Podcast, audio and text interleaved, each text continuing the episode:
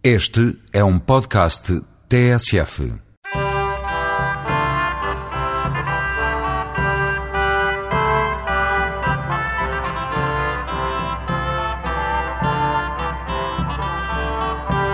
Bom dia, rumamos agora a sul por terras do Alentejo.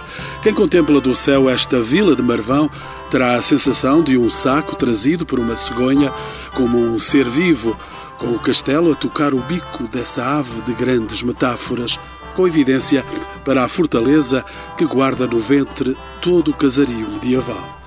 Próximo da Serra de São Mamede, o castelo de Marvão eleva-se a 862 metros do nível do mar, oferecendo horizontes largos em volta, com lugares de Espanha aqui a dois passos. Terá sido o seu fundador, o notável cavaleiro do Islão, Ibn Marwan, talvez daí o nome de Marvão.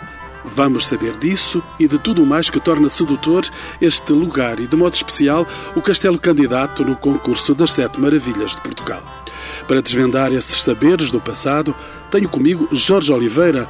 Ele é professor de Arqueologia na Universidade de Évora, o presidente da Câmara de Marvão, engenheiro Vítor Frutuoso e ainda Emília Mena, dedicada à recolha de lendas destes lugares. E a quem peço que me conte essa lenda tão perfeita, tão perfeita, que se possa confundir com um traço verdadeiro de história. Olhe, para começar, contaria-lhe uma das lendas possíveis da origem do Castelo de Marvão, porque estamos nesta magnífica vila, como disse, e porque é o castelo que é candidato a uma das sete maravilhas de Portugal. E conta-se que em 1619 há aqui uma povoação que é os Galegos, e andava o padre Diogo Pereira de Sotomayor, que escreveu o Tratado da Cidade de Porto Alegre, andava por aqui, e aquela velha nos Galegos ter-lhe contado uma lenda sobre a origem do castelo de Marvão. É uma lenda romântica, mas também é triste. E ela contou-lhe assim: Há aqui uma cidade romana que é a Maia, em São Salvador da Aramanha, que fica por baixo de Marvão. E que. E vamos saber já da verdade disso tudo. Exatamente. Para, Para já, contar a vamos à verdade histórica está o Dr. Jorge Oliveira. E vindo um moro da África à cidade romana de Amaia, assim que chegou, viu uma jovem que, pela sua beleza, ficou apaixonada à primeira vista e disse-lhe que estava tão maravilhado com a beleza dela que se ela se queria casar com ele. É evidente que a jovem foi apanhada desprevenida. São homens apressados também, não é? Era assim. São os homens de Marvão, são apressados. E ter-lhe dito que queria casar com ela, ela vendo-se surpreendida, disse-lhe que sim, mas por outro lado não se queria ver de forma alguma casada com um mouro. E então disse-lhe: Olha, eu caso consigo se no cimo daquelas rochas, que seria onde está hoje o Castelo de Marvão, me construir uma fortaleza durante uma noite. Porquê? Porque ela pensava que era impossível isso acontecer. Está bem, ele estava de tal forma maravilhado que lhe disse que sim. O que é facto é que ao nascer do sol avistavam-se as torres do que é hoje o Castelo de Marvão. E aquela jovem, porque se viu enganada e porque não queria cumprir a palavra que deu ao Mouro para não se casar com ele, atirou-se de uma varanda e matou-se porque não queria de forma alguma casar com aquele Mouro. Que lenda tão triste. Professor Jorge Oliveira, as lendas, as lendas são elementos da história? Eu penso que sim. Aliás, todo o vocabulário nacional faz parte da nossa história. E há aqui alguma verdade histórica em toda esta historieta, se me permite a Amena, porque ligar Marvão sempre ao mundo islâmico é uma verdade. O próprio topónimo, Marvão, sabemos hoje com alguma segurança que tem a ver com, naturalmente, com Ibn Marwan al-Jiliki, o homem que no século IX por aqui andou numa luta autonómica, tentando criar um espaço independente do resto da Moirama, que teria uma sede, e ele assim o intitulou, em Badajoz, e aqui neste alto, neste alto destes penhascos, construiu fortificação, construiu espaço de proteção para ele e para as suas gentes, e aqui estará, digamos assim, pelo menos em termos documentais, a origem de Marvão sempre ligada ao Ibn Marwan. Professor, mas construir um castelo num rochedo tão alto, nós estamos no fim da Serra de São Mamede, no cimo de um rochedo tão alto, era quase impossível. E por isso é que nós estamos aqui hoje, por ser uma maravilha. É uma maravilha do engenho do homem, ligado com uma natureza, e maravilha é qualquer coisa que, em termos etimológicos, quer dizer coisa sobrenatural. E de facto assim o é. esta inteligência, estratégia e medo que o Ibn Marwan tinha levou. Tinha medo de quem? Tinha medo do poder do resto do mundo islâmico, de um poder já bastante organizado. Diríamos que ele não era muito ortodoxo. Ele não era necessariamente um seguidor completo do Islão. Tanto quanto sabe, ele era um muladi, ou seja... Um desalinhado de Córdoba. Exatamente. E que já o seu pai tinha tido problemas com os gentes de Córdoba. Ele era cordobês também, tanto quanto se sabe. Ele, ele, era de Mérida, mas com origens na zona de Córdoba. E, portanto, esse homem tentou criar um espaço só dele, para as suas gentes, queria criar um espaço autónomo que abrangia parte da Extremadura de Espanha, parte do Alentejo e que se estendia também pela beira. Ele chega a Coimbra, temos essa informação. Portanto, ele tinha, queria ser senhor, e foi durante algum tempo, deste largo território. E esse medo, essa necessidade de defesa, essa necessidade de se alcantilar e de proteger, veio encontrar aqui em Marvão, como noutros sítios também da Extremadura espanhola, eh, sítios também sempre muito alcantilados. E isso é realmente uma maravilha, essa, esse casamento que ele conseguiu fazer entre uma altura dos 860 metros, ou pouco mais que isso, criar aqui um espaço de fortificação. Mas mais ainda, espanto dos espantos, já para aquela época, foi que criou uma fortaleza onde tinha água criou logo uma cisterna, fez uma cisterna, a documentação fala-nos nisso, uma cisterna para poder abastecer-se num sítio onde a água, naturalmente, fonte não há e tinha que ser a recolha das águas da chuva. Portanto, ele criou um espaço de defesa e aqui terá nascido, de alguma forma, Marval. Contudo, permita-me, tudo aponta, e alguns materiais arqueológicos assim o demonstram, que no sítio onde Ibn Marwan veio criar esta fortaleza de emergência, assim o podemos dizer, já agentes pré-romanas tinham estado por aqui. Encontram-se na encosta, sobretudo na encosta norte eh, de Marvão, nas cotas mais elevadas, cerâmicas que apontam por uma ocupação pré-romana, ou seja, idade do ferro. E, portanto, se calhar já o Ibn Marwan encontrou aqui qualquer sistema defensivo mais antigo, que ele reabilitou, que ele reconstruiu e que deu origem depois a todo o sistema defensivo que aqui temos. Aliás, para além da visita dos romanos, que aqui terão permanecido, Estiveram cá depois os visigodos, outros povos que andaram aí fazendo percurso, nem sempre boa companhia. É, mas a história é feita desses eventos, dos altos e baixos, dos espaços de conflito, momentos de conflito, menos, menos conflito. É óbvio que sim. Nós temos aqui um palimpsesto de informação, um conjunto de informação que vai construindo esta história deste sítio, e é um sítio com história, mas é sempre um sítio com história, Marvão, sempre ligado sobretudo aos eventos bélicos. Marvão nasce com a guerra e cristaliza-se com o fim dessa mesma guerra, felizmente.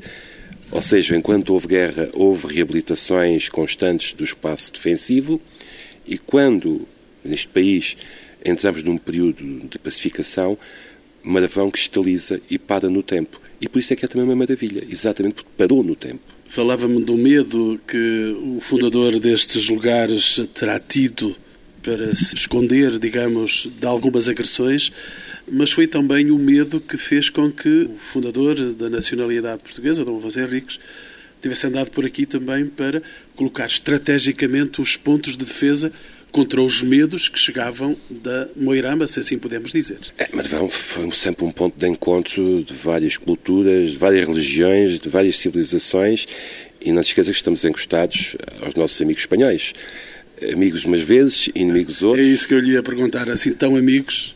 Tão amigos, tão amigos. E permita-me que lhe diga a experiência pessoal. Eu nasci já nos anos 50 e ensinaram-me sempre na escola primária a olhar para os espanhóis como nossos inimigos. Nasceu por aqui? Nasci aqui, nasci aqui, na aldeiazinha, aqui ao lado, em Santo Antônio das Areias. E sempre me educaram olhando para a Espanha com desconfiança. Nem bons ventos, nem bons casamentos. Pois é, só que cada vez que ia a Valência e com muita frequência lá ia, eu nunca senti nada disso, senti que sempre que éramos irmãos. E muitas vezes senti esse desconforto de, na formação, me dizerem atenção com eles, mas depois sentia-me em casa do lado lá. Isso, isso revela aquilo que sempre houve aqui entre Marvão e Valência. Os episódios bélicos que houve não resultaram de qualquer inimizade dos povos que aqui viviam, resultou sempre das políticas determinadas por quem mandava lá longe. E gostaria de dizer que nós temos o mais antigo acordo de abertura de fronteiras, provavelmente toda a Europa. Nós temos um documento firmado entre agentes de Marvão, o poder político de Marvão e o poder político de Valência de Alcântara, que desde o século XIV, XV, permitia que estas fronteiras fossem abertas à passagem de gados, à passagem de gentes e, quando era necessário, alimentos de um lado para o outro. Ou seja, não era necessariamente um problema de agentes de aqui, de conflitualidade entre agentes do lado de cá e agentes do lado de lá. A conflitualidade que existia adivinha sempre de quem decidia as políticas lá mais em cima.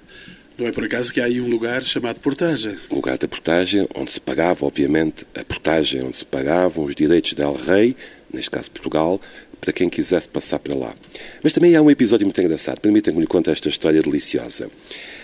A portagem, onde existe a torre da portagem, a torre da alfândega da portagem, fica ao lado do Rio Severo, como é óbvio, zona de passagem. Só que não havia aí nenhuma ponte. A ponte que havia até o século XVI estava um pouquinho a montante, a cerca de 2 km a montante, na zona hoje da cidade romana de Amaia, que nós conhecemos hoje bem. Obviamente que, havendo uma ponte muito próximo da alfândega, as pessoas preferiam passar a ponte e não passar pela alfândega e não pagavam os impostos. Bom, então que solução? Que solução? Hoje, no nosso tempo, não temos. Nada disso, nada, nada, nada, nada. nada. Passa-se sempre ao lado da ponte. Que solução para este problema de não se pagarem direitos? Simples. Manda El Rei que se destrua a ponte e que se faça com a pedraria dessa ponte uma outra junto à alfândega. E assim foi. A ponte romana, que estava em frente à cidade romana de passar o rio, foi desmontada nos finais do, do século XV, início do século XVI, para dar lugar, com a mesma pedraria, a uma outra ponte que nós hoje conhecemos e que erradamente se chama Ponte Romana da Portagem, ela é feita com material romano, mas foi montada, reconstruída já no século XVI. Ou seja, este episódio mostra como esta passagem para o lado cá e para o lado lá sempre foi qualquer coisa de comum aqui na zona.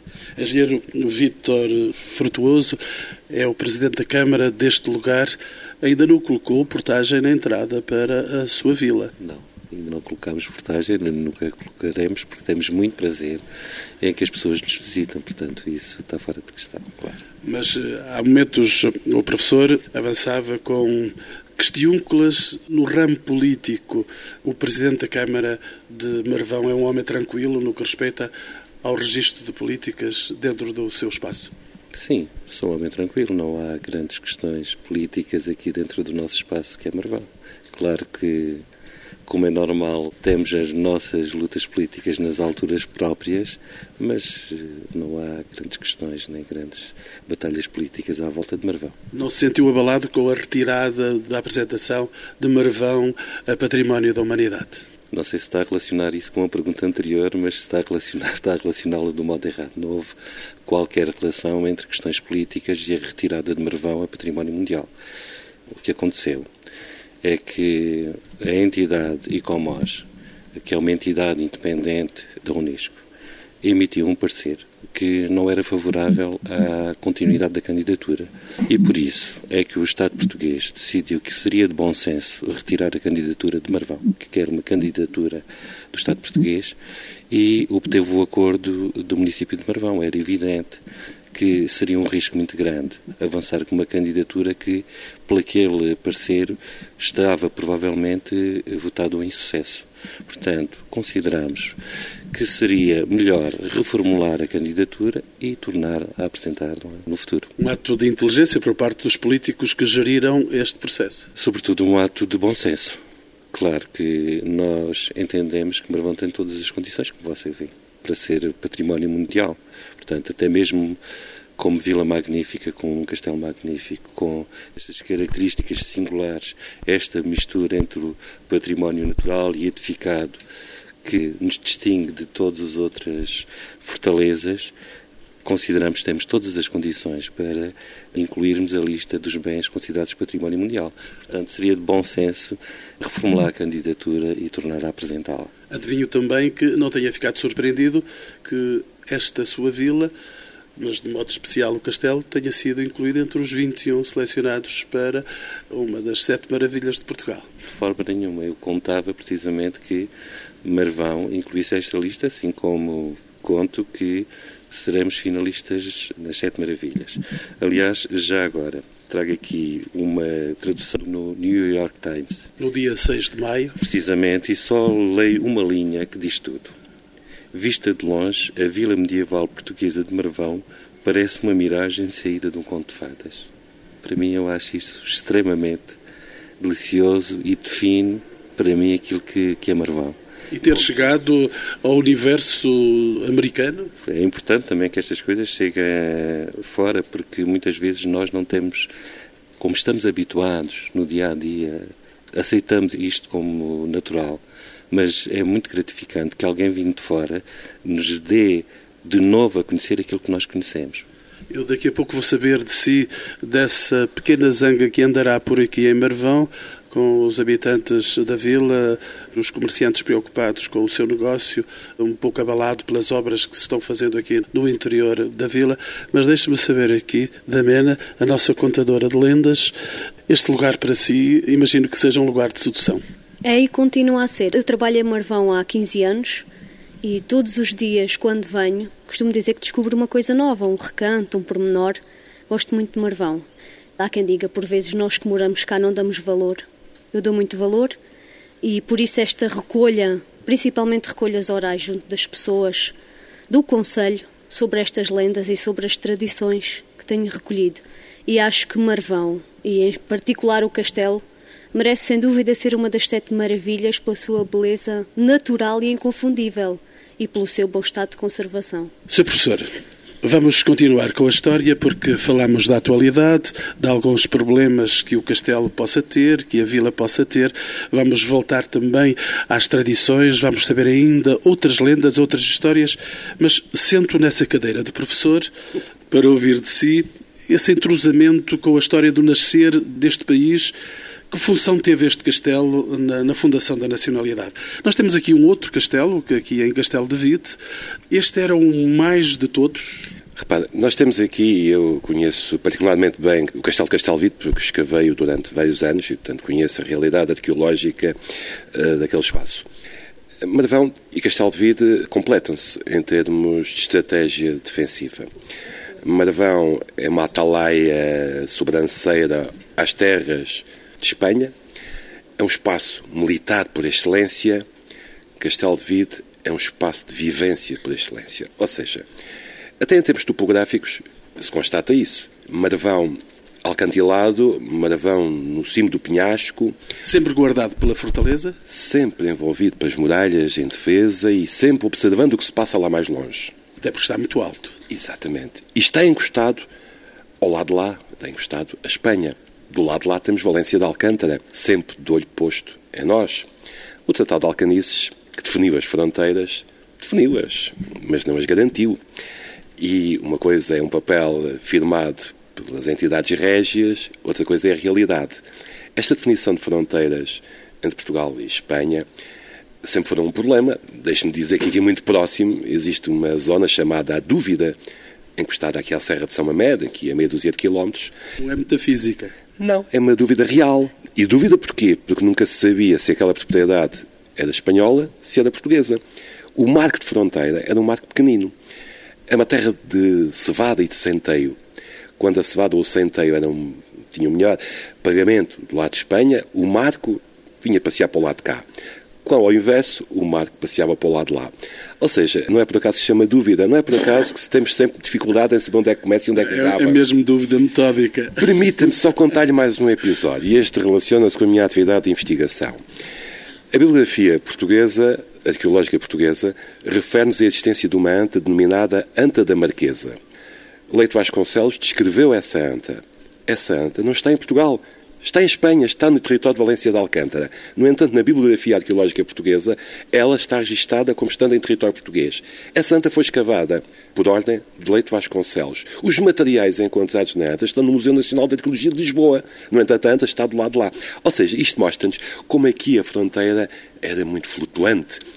E, por isso mesmo, havia que garantir que, de facto, o que é que era português e o que é que era de Espanha. E Marvão cá estava a marcar a presença de gentes de Portugal e Valência de Alcântara, do lado de lá, a marcar esse território.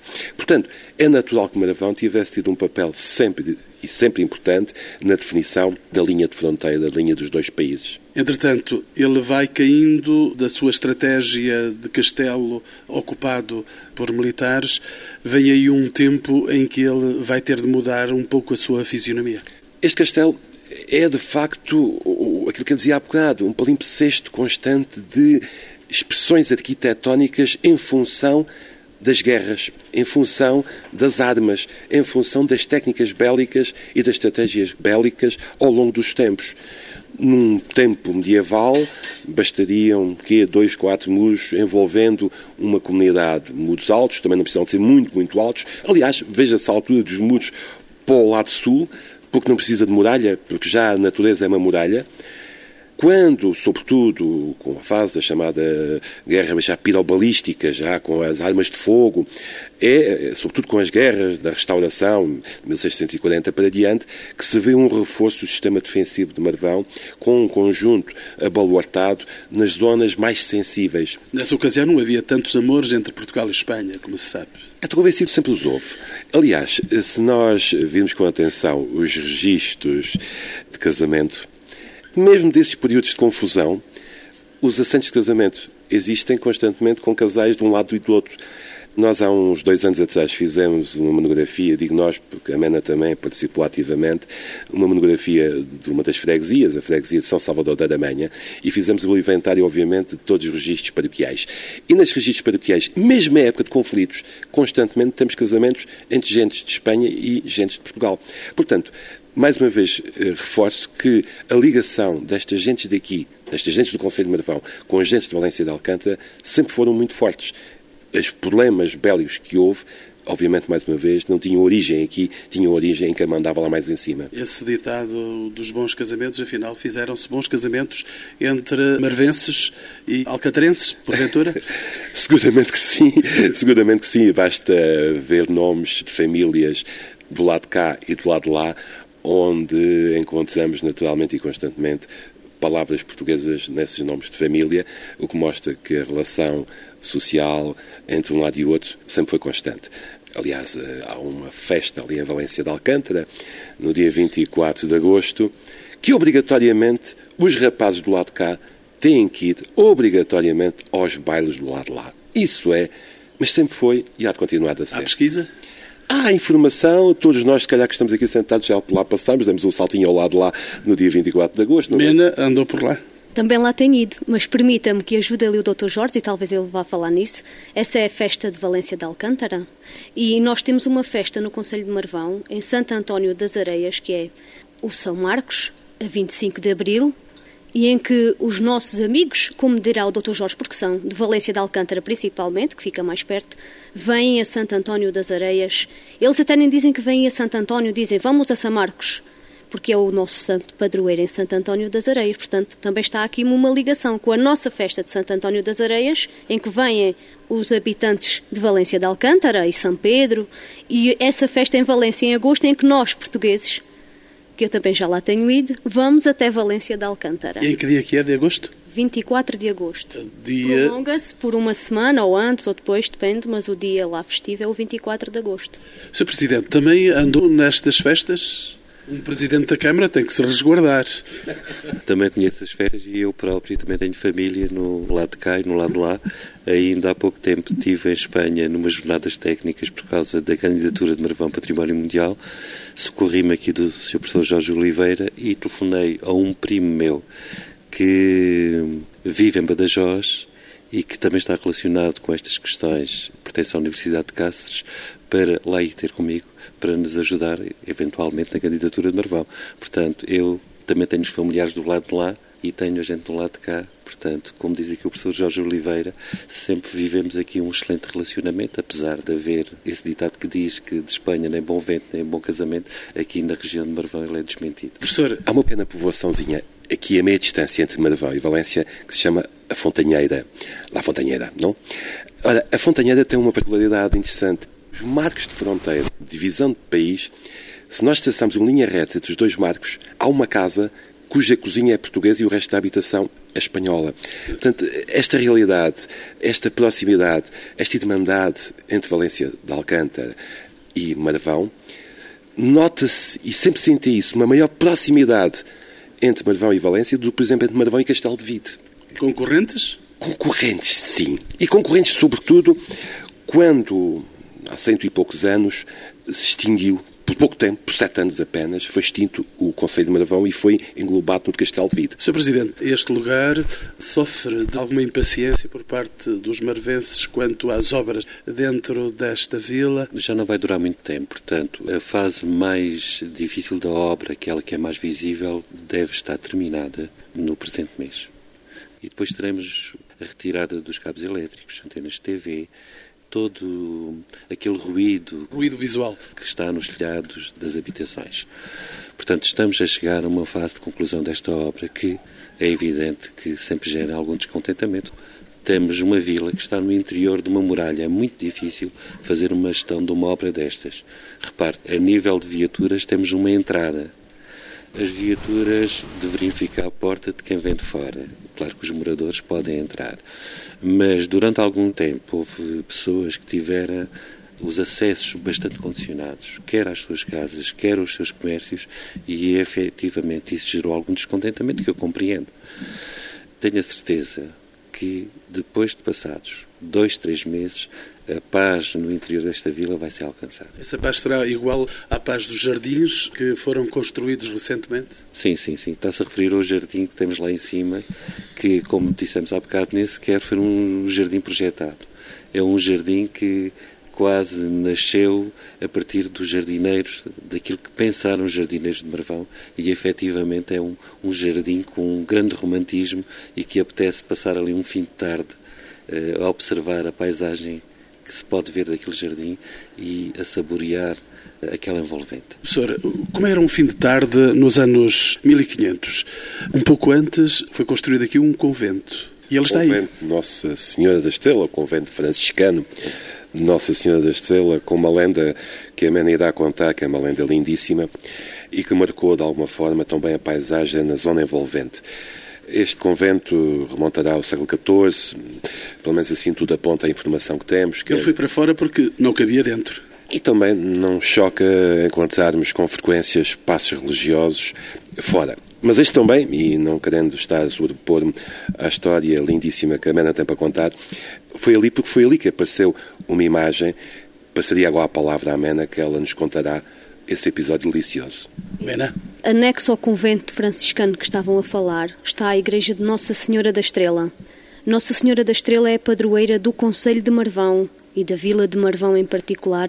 Uma estrela sempre cá em cima. Exato. E daí, porque Marvão também está à altura já mencionada, que abençoará, digamos assim, todos os habitantes do Conselho de Marvão que veneram religiosamente a imagem de Nossa Senhora da Estrela.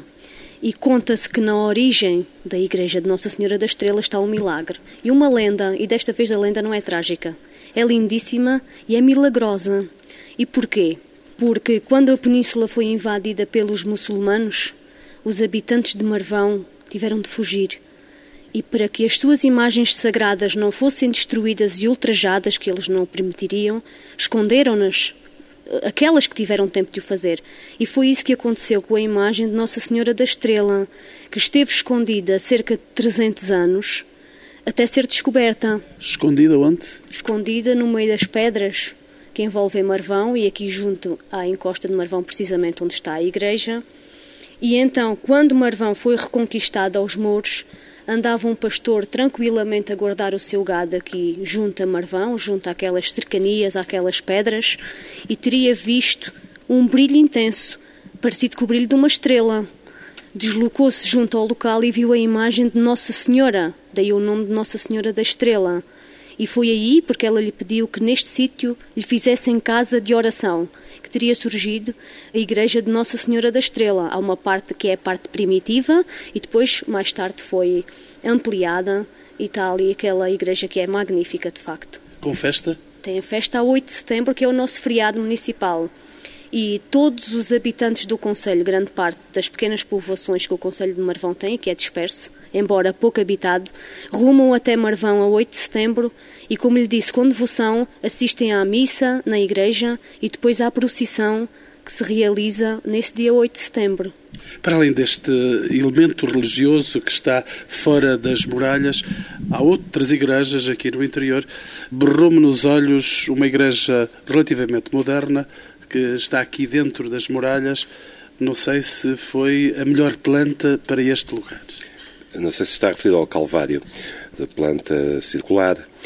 Sim, é uma igreja do século XIX, um espaço religioso do século XIX, mas, por outro lado, no interior do espaço fortificado, em ponto mais alto e ponto notável, a igreja de Santa Maria. Provavelmente, e provavelmente nada temos que nos possa demonstrar tal coisa, a não ser a intuição, a sensibilidade e o olho clínico de algum homem como eu, ligado à teologia, que nos possa dizer que eventualmente esteja na base da Igreja de Santa Maria alguma mesquita. Porque não? É a Igreja de Santa Maria de Marvão, é a Igreja de Santa Maria do Castelo, é provavelmente, é provavelmente não, é seguramente a, é a igreja mais antiga, no sítio notável, e se o mundo islâmico aqui esteve, provavelmente teria uma mesquita. Se o mundo muçulmano esteve, não há disso nenhuma dúvida. Não há nenhuma dúvida, seguramente. E até lhe posso dizer que no extremo sudoeste do Conselho de Marvão, que é o pico da Serra de São Mamede, há 20 e tal anos encontrei uma inscrição em árabe, ainda por cima, datável do século IX, datável do tempo do Ibn Madwan. Portanto, não há dúvida nenhuma dessa presença em termos materiais. Outras igrejas no interior do espaço fortificado, o caso da igreja que estava anexa à, antiga Misericórdia, hoje o edifício foi, hoje, hoje, há uns anos foi transformado, e a igreja de Santiago. Portanto, temos, digamos assim, quatro igrejas no interior e outra no exterior. Para Mas, cerca de 3 mil e poucos habitantes. De todo o Conselho, de todo o Conselho. Mas perguntavam-me há pouco sobre a igreja anexa ao convento de São Francisco, cá fora de muralhas. Os espaços religiosos, por norma, eram respeitados em tempo de guerra. Este também foi, também foi respeitado. Não temos informação de assédios ao espaço religioso. Mas temos histórias engraçadas, como, por exemplo, os espanhóis virem cá roubar a imagem da Senhora da Estrela, a que eles chamavam La Portuguesita. E ainda tem essa simpatia pelos espanhóis? Continua a ter, porque eles, por muito quisessem levar a imagem para lá, ela fugia sozinha para cá aqueles santos que fogem, não é? Aquelas histórias todas dos santos que se fogem de um lado para o outro. Também a portuguesita, metiam-na dentro de um cesto, levavam-na para lá. Quando chegavam lá, iam abrir o cesto e a portuguesita novamente estava cá. Imagem maravilhosa, miraculosa, mais uma maravilha a somar a maravilha que é Marvão. Mas não deixa de ser interessante. Aqui, como noutros sítios também de zonas de conflito, os espaços religiosos, por norma, eram respeitados. E aqui, assédios múltiplos que houve entre tropas do lado de cá e do lado de lá, não há notícia de nenhum assédio direto ao convento, mantiveram-se. Talvez já mais para as últimas guerras, para as guerras liberais, aí sim, mas isso eram já guerras internas, intestinas, e aí houve alguma confusão com os frades, etc. E esses mas... senhores que vieram de França, especializados em vandalismo, as tropas de Bonaparte fizeram também para aqui os seus estragos. Mas terão sido as de Bonaparte ou terão sido os nossos amigos ingleses que fizeram essas tropelias? Bom, vamos deixar isso para, outros, para outras discussões. Blair não gostaria de ouvir esta nossa história, apesar de estar de sair. Os nossos, os nossos amigos ingleses, não sei qual deles, pintaram melhor a manta que cá por estes territórios. Mas interessante é que o acervo da imaginária e todas as chamadas relíquias daqui estão cá, preservaram-se e conservaram-se aqui no, no, convento de São Francisco. E, inclusive até a imagem de prata de Nossa Senhora, uma peça gótica lindíssima, está cá, mantém-se e passou por estas fases todas conturbadas e não houve problemas. Portanto, digamos que também souberam respeitar esse património, tal como a gente de Maravão sempre conseguiu e soube respeitar o nosso património, por isso é que Marvão é uma maravilha. Sr. Professor, porquê é que Marvão entra para os monumentos nacionais apenas em 1922, quando a República, logo em 1910, classificou o maior conjunto de monumentos nacionais e deixou Marvão para trás? Porque estava aqui quase comido pelos espanhóis? Eu penso que não tem tanto a ver com isso. Tem mais a ver com a importância que ainda teria do ponto de vista de estratégia militar. Maravão, nós estamos a falar, estamos a falar nos anos 20, ainda algumas zonas eram consideradas de interesse estratégico e Maravão era, de facto, ainda de alguma forma de interesse estratégico. Embora, obviamente, ultrapassado em termos das guerras, mas, mas portanto, não entraria, se calhar, ainda nessa fase, naquilo a que se poderia considerar como monumento a preservar no ponto de vista histórico-patrimonial. Tinha ainda outra carga, uma outra carga ainda de funcionalidade estratégica. Penso que tem a ver com isso. Sr. Presidente, para que é que lhe serve este castelo aqui dentro desta muralha? Não é um território que está eh, desertificado, é terra de ninguém, não vive lá ninguém, está a ocupar espaço? Efetivamente, a Vila de Marvão ainda é uma vila com vida, tem 150 habitantes. E aquilo que nós devemos fazer é ativá-la, ver se conseguimos apelar e criar políticas que nos atraem mais pessoas para dentro de Marvão. O que é que vivem estas pessoas aqui? Olha, essencialmente nós temos aqui as pessoas que são funcionários e, sobretudo, reformados. Na Vila de Marvão é o que nós temos. Também, por outro lado, a Câmara. Vivem do passado? Vivem do passado, mas têm de pôr olhos no futuro e é isso que nós temos de conseguir temos que criar aqui políticas ativas que, e criar instrumentos que atraem as pessoas para a Vila de Marvão. Repare que há aqui algumas situações que se criam também com o facto do excelente património que temos e da divulgação desse património que incentiva, de certo modo, a especulação. Disse especulação. Especulação. Mas isso acontece em todas as zonas históricas, não é? Começa a haver valores desproporcionados em relação àquilo que efetivamente as casas podem valer porque são casas antigas, porque tem de se fazer obras. Além disso, com as entradas e saídas condicionadas, é evidente que para fazer uma obra aqui gasta-se muito mais dinheiro do que se fizer uma obra num local não condicionado. Contudo, não devemos deixar de considerar que é importante dar vida a uma vila como esta. Uma das coisas que eu sempre achei em relação à questão do património mundial, e aliás falei isso muito aqui com o professor Jorge Oliveira, é que o nós o que queremos aqui não é um património estático e sem vida o importante é criar aqui um património com vida. Ainda queria voltar atrás daquela questão dessas pequenas quesilhas que existem por causa da obra de Marvão. Eu dou valor às pessoas por terem essa atitude. Sabe porquê? Porque isso garante-nos a continuidade de Marvão no futuro. Elas estão preocupadas. Eu deveria estar era preocupado se as pessoas não se interrogassem, se não questionassem. Mas, de certa forma, eu admiro esta gente. Porquê? A atitude delas obriga a que Marvão tenha uma continuidade com o património que tem.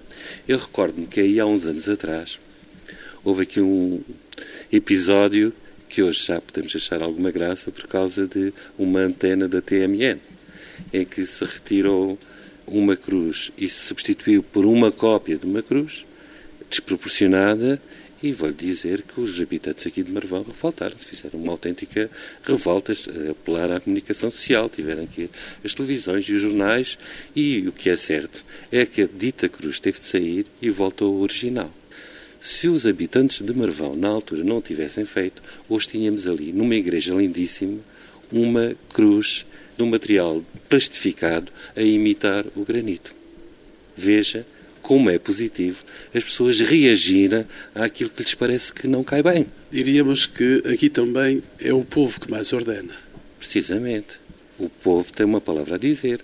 Aliás, eu penso fazer uma sessão pública para dialogar com as pessoas, para saber aquilo que efetivamente as incomoda nesta obra e, se eventualmente houver dissonâncias efetivas nós temos que também ir ao encontro daquilo que pensa a globalidade da vila. Afinal, as pessoas moram cá. Promete, por isso, uma vila de Marvão bem mais bonita, sem antenas de televisão, sem cabos já mostra, sem eletricidades modernas. Eu, eu queria lhe referir aqui uma coisa. Eu tenho refletido muito sobre esta obra, até porque me tenho preocupado muito com ela. Eu, outro dia, estive em Castelo de Vida e estava-se a fazer uma produção de época. E pensei, e se fizesse uma produção cinematográfica ou um episódio para televisão de época em Marvão. Se fizéssemos uma coisa dessas depois da obra, nós praticamente não temos ruído e pode-se fazer quase tudo o que se relaciona com um episódio da época. Porque desapareceram as antenas, desapareceram os fios telefones, desapareceram os fios elétricos, desapareceu tudo. As grandes companhias de cinema e, e de televisão vão estar aqui. E aquilo que hoje incomoda são situações que podem perfeitamente perfeitamente, ser dissimuladas ou escondidas, porque são coisas pequenas. Uma vila carregada de tradições, carregada de histórias, carregada de lendas. Emília Mena, comecei por si, vou deixá-la contar a última história de Marvão. Olha, eu agora vou-lhe contar uma tradição que já terminou, não é uma lenda, é uma tradição que era bem viva no Conselho de Marvão e tinha o seu ponto final aqui em Marvão. E eram os cortejos de ofrendas que se faziam de todo o Conselho à Santa Casa da Misericórdia. A Santa Casa da Misericórdia está junto à Igreja de Nossa Senhora da Estrela. Na... Aqui logo à entrada? Exatamente, à entrada de Marvão. Como o nome indica, a Misericórdia precisava da ajuda de todos. E repare, eu conto isto dos cortejos, haveria muito para contar, vou falar, é claro, em pouco tempo. Com muito orgulho, porque o Conselho de Marvão, sendo um conselho pobre e com poucos habitantes, mostrava nestes cortejos o seu aspecto solidário. E porquê? Porque do mais pequenino recanto do Conselho, da mais pequenina aldeia, juntavam-se, antes de setembro, uns meses antes, um grupo de pessoas mais novos e menos novos, para organizar o cortejo. Como? Olha, faziam a letra para o rancho e faziam a música, era tudo improvisado. Faziam os trajes que traziam, os homens e as mulheres, cada povoação fazia o seu traje. Depois reuniam-se e ensaiavam a dança e a música, para que no dia 8 de setembro, de cada lugar onde habitavam, virem a pé até Marvão, cantando e dançando, para ofertar o pouco que tinham àqueles que tinham menos, que eram os pobres que viviam na Santa Casa da Misericórdia. Esses cortejos de ofrendas fizeram-se desde os anos 40 até os anos 80. O último foi em 1987. Já lá vão 20 anos? Exatamente. Já não se fazem. E vinham as pessoas dos locais mais perto ou mais longe de Marvão a pé e com carroças engalanadas. Ponham as carroças muito bonitas, com flores, com ramos de árvores, vinham até Marvão e naquelas carroças traziam o produto do peditório que era feito naquelas aldeias, ou seja, traziam lenha, traziam batatas, traziam abóboras, traziam feijão, que era o produto das hortas, para dar à Santa Casa e um pouco de dinheiro também feito na localidade. Havia alguém, uma comissão encarregue de, em cada ano, tratar disto. Depois todos juntos rumavam até Marvão e desfilavam perante uma entidade de tribuna junto à misericórdia para ofertar o que tinham. Era um espírito de solidariedade e de união. Verdadeiras maravilhas humanas. Exato. E uma verdadeira maravilha vai ser Marvão. Uh, Sr. Presidente, que razões para votar então nesta maravilha que é o Castelo de Marvão? Todas as razões. Nós temos aqui, já referimos há bocado, um sítio em que o natural e o edificado se mistura, com uma qualidade magnífica. Portanto, eu acredito que as pessoas vão olhar para isto atentamente e vão votar aqui na Vila de Marvão, que nós merecemos ser uma das sete maravilhas que está agora em causa. Professor Jorge Oliveira, uma última palavra e também para saber de si as razões para votar aqui. Um sítio de simbiose entre a natureza e o homem, um sítio com uma paisagem fabulosa e é de facto uma maravilha. Vida Marvão, sente-se alguém sempre maravilhado.